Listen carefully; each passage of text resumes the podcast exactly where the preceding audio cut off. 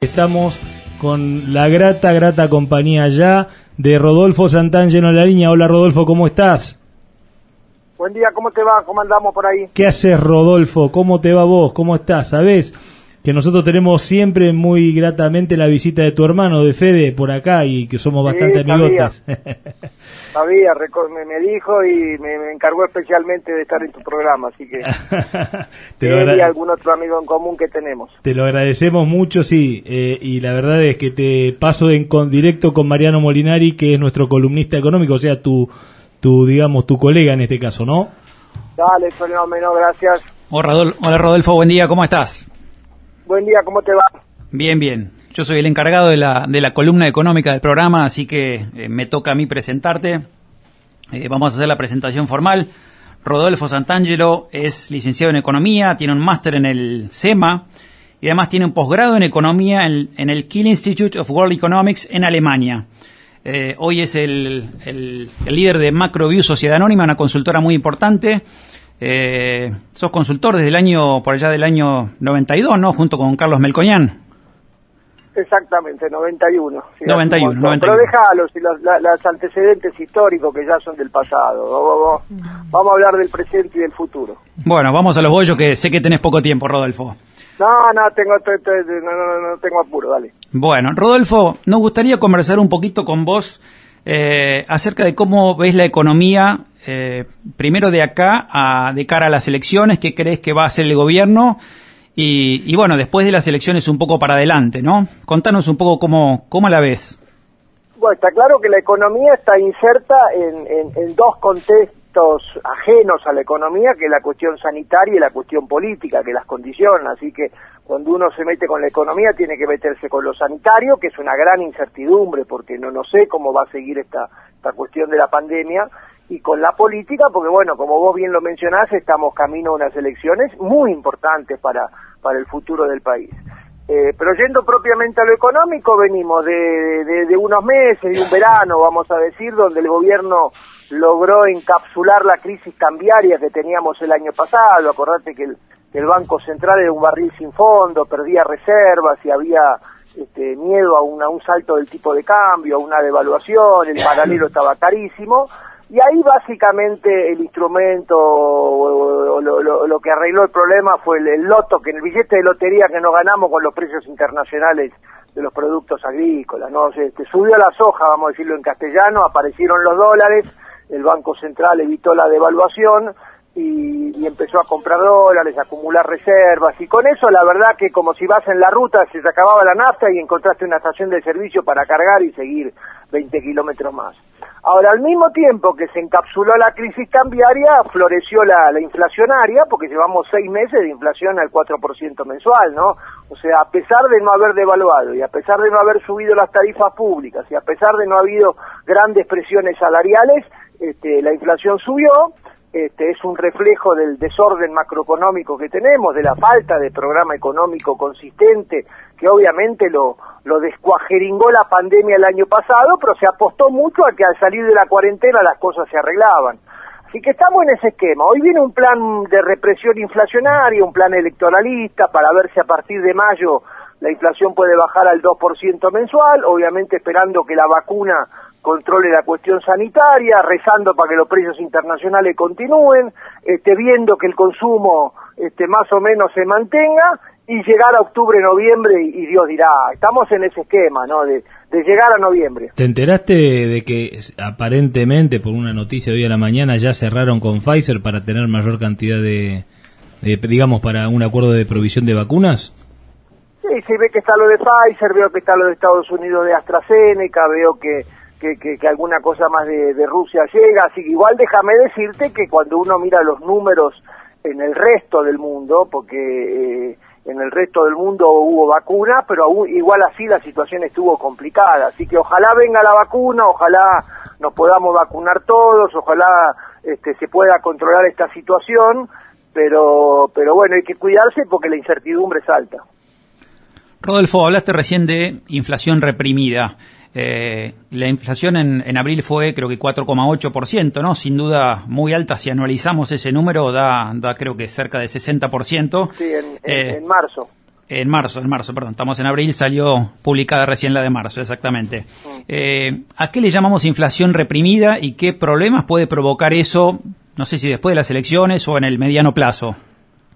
Inflación reprimida es cuando hay algunos precios que están fuera de su valor de equilibrio, de su valor de costos, este, del valor que tendrían si, si el gobierno no la estuviera conteniendo artificialmente. Y yo te diría que hay ahí tres grupos de precios. No estamos hablando de todos los precios de la economía, no es una represión macroeconómica tipo el Rodrigazo de hace 50 años donde subieron todo. Pero sí hay un conjuntito de precios que son algunos alimentos, que son obviamente los servicios públicos, eh, la electricidad, el gas y el transporte, y algunos servicios privados, como puede ser la medicina prepaga, o algunas cosas que la pandemia contuvo, que están fuera de su valor, es como que las empresas pierden plata. Este, yo te diría que hoy eh, desde fideos, desde arroz, desde aceites, hay un conjunto de alimentos que en el supermercado valen menos de lo que dice su estructura de costos.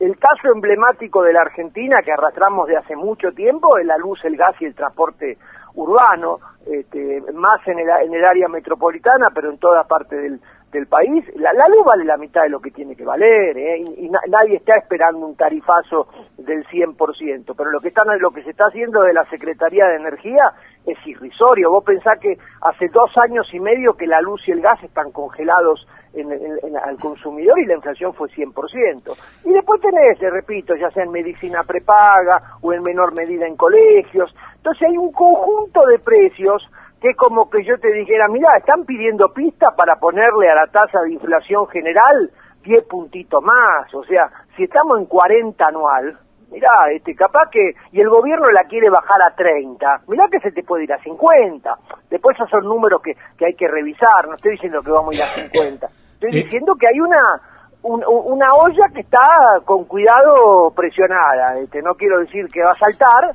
pero que está hay precios que están pidiendo pipi, lo estamos viendo todos los meses, todos los meses sube algo que venía demorado. Sí, y, más allá de, lo que dé el índice de inflación o no, eh, que puede ser algo para, para los economistas o para los técnicos, eh, esto en el fondo acumula presiones que un día explotan, ¿no? Y que uno dice, ¿por qué hay que aumentar la luz 300%?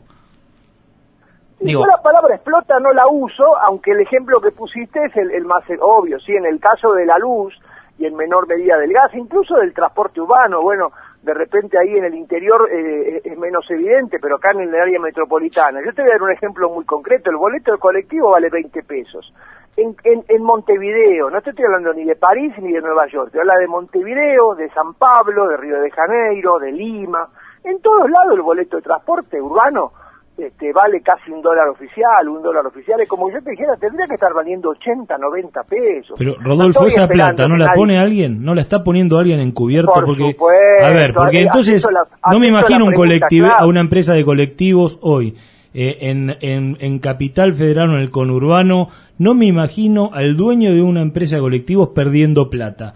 Eh, me parece que es una cuestión de sincerar costos y que hay actividades subsidiadas, como en algún momento pasó también con el tema de, la producción de carne, y que eso después es manejo de dinero que no es franco, que no es una tarifa completa y llena, sino que se da por cuestiones que van por otro camino, ¿no? O sea, me, obviamente uno tiene que tener la visión integral, la cuestión del transporte en este momento es muy particular porque obviamente van vacíos, así que yo diría, mencioné el caso del transporte que era más lógico para una cuestión, para una situación normal que la de hoy, porque hoy los colectivos van vacíos, no van llenos.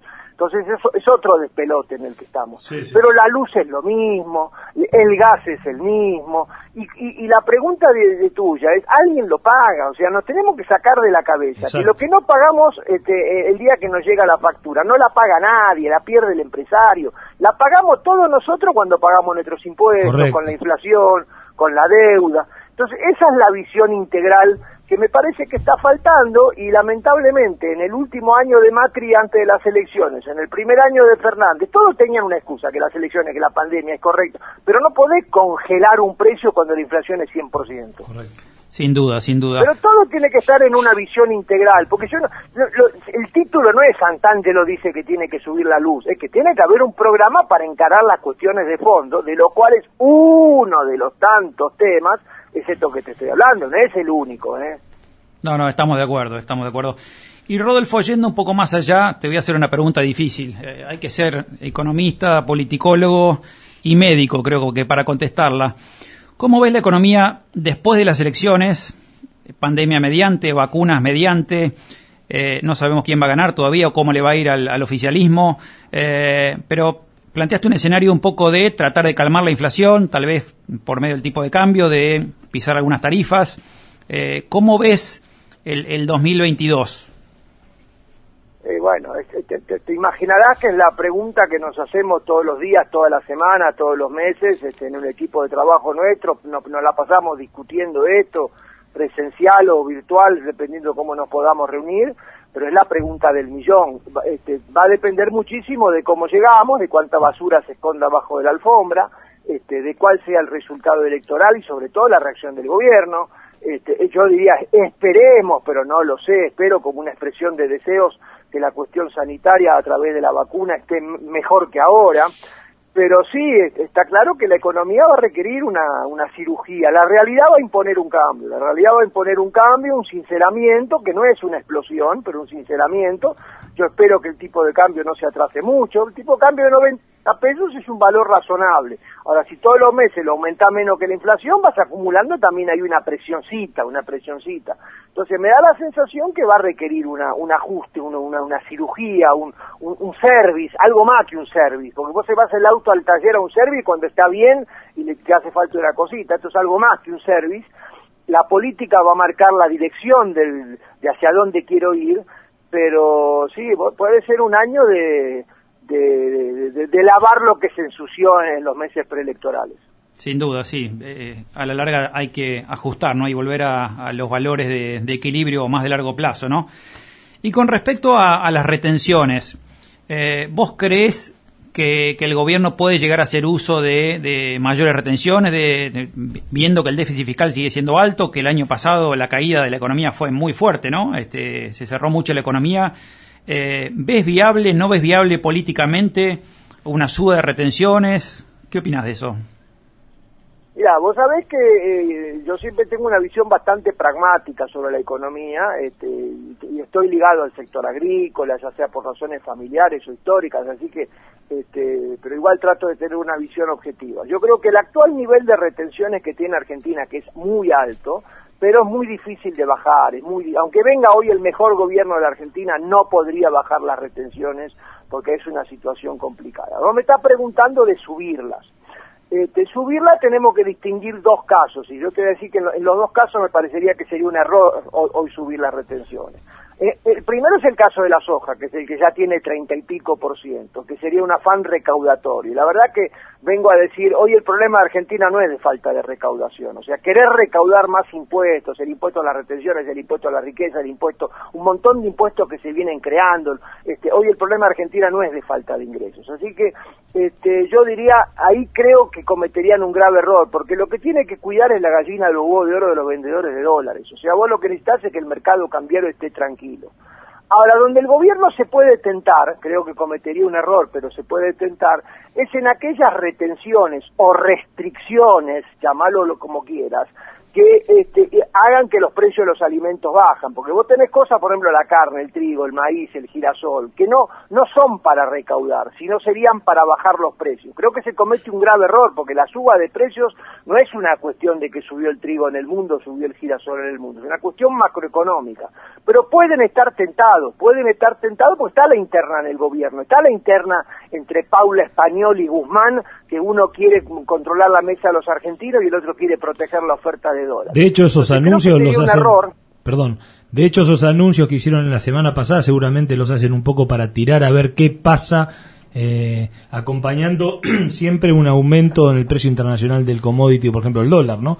O sea, vos fíjate, en el año en el año 2007 eh, saltamos, no me acuerdo si del 20 y pico al 35 antes de las de las eh, 125 de las retenciones móviles. cuando ganó Cristina Fernández la primera elección. La primera, antes de que asuma Cristina, eh, fue un digamos, fue un, digamos, sacaron ese, ese aumento de retenciones encubierto en el precio de la soja. en, ese en ese momento el productor estaba manso, ¿eh? por así decirlo, y no, y, bueno, y pasó.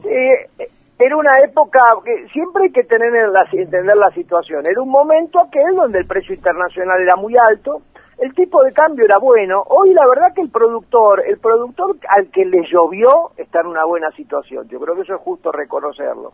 Hoy la combinación de precio internacional alto con tipo de cambio competitivo, si te llovió, permite que, bueno, las retenciones y la brecha cambiaria te la bancás. Pero no vengas a mover el avispero, porque si hoy se perturba, hoy, hoy el hecho novedoso, el hecho, el hecho que tranquiliza la situación actual, es que el productor está vendiendo su cosecha. Cuando vos todos los días o todos los meses lees que el Banco Central compró 50 millones de dólares, que compró 1.500 millones de dólares en abril, los dólares que compra el Banco Central son los dólares que vende el productor agrícola. Entonces, hoy venir a, mover el avispero ahí sería, sería un craso error.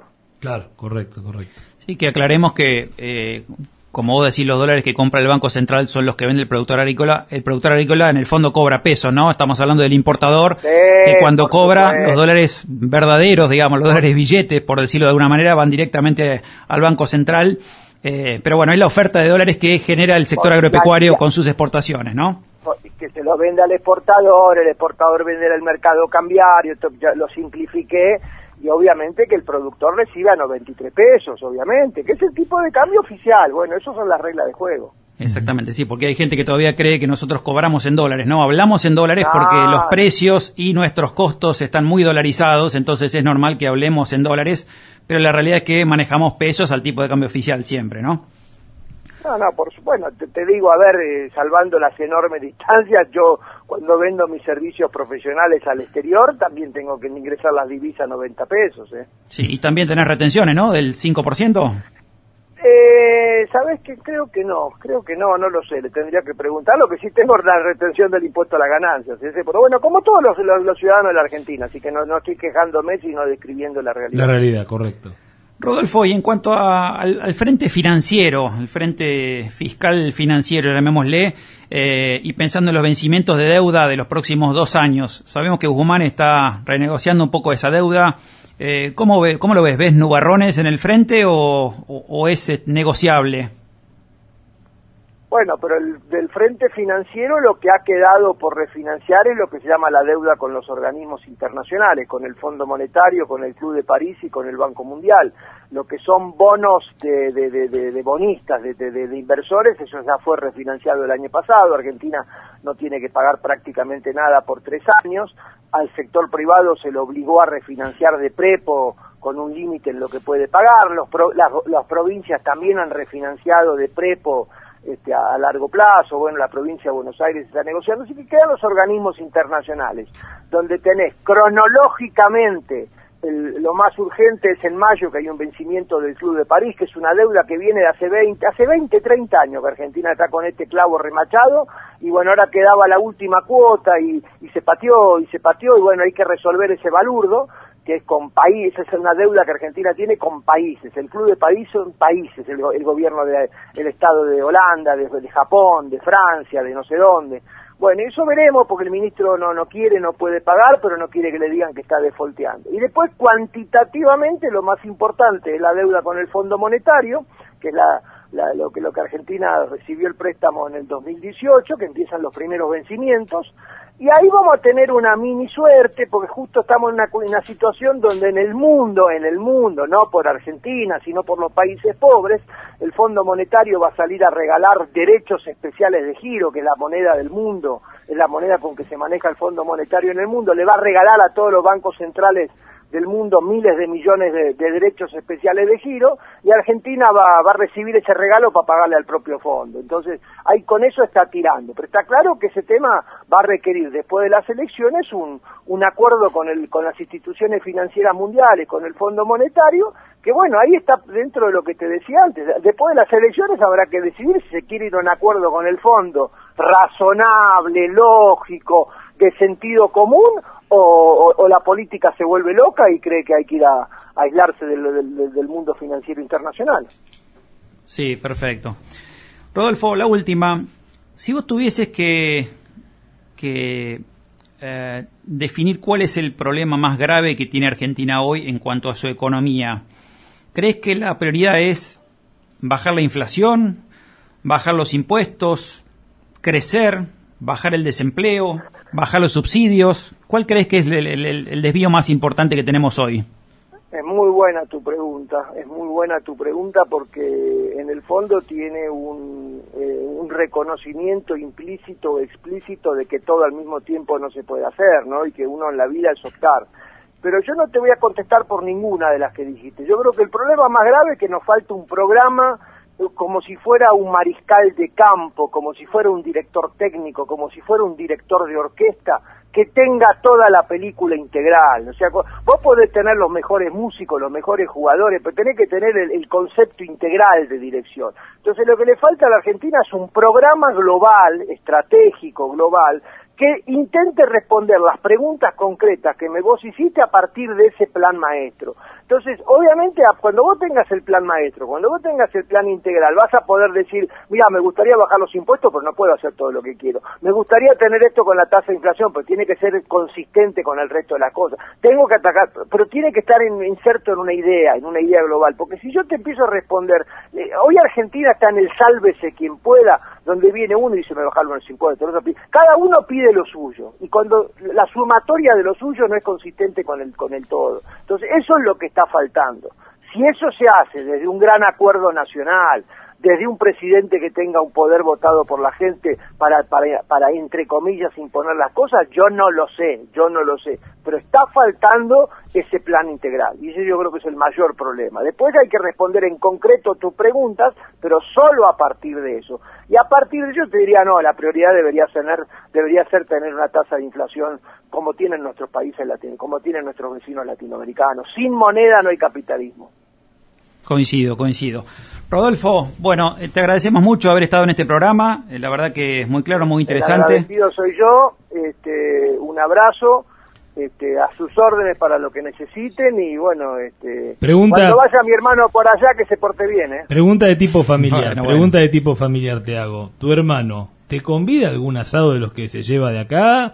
O de los que digamos de los que producen en la tira bravo, pero cada tanto así que trae mucho eso no me lo cuenta. Que algún, corderito se trae pero no es, pero es muy buen parrillero ¿eh? no pero buen y, la verdad es que han heredado los dos seguramente o tienen en común ese esa muy buena comunicación y ese sentido común para comunicar que está realmente buenísimo eh, qué bueno poder contar con vos hoy en este programa de Valor Campo, Rodolfo. Muchas gracias. ¿eh? Bueno, el gusto es mío y a, sus órdenes. Un fuerte abrazo. Saludos, Rodolfo. Muchas gracias. Era Rodolfo Santangelo, economista y consultor para Valor Campo.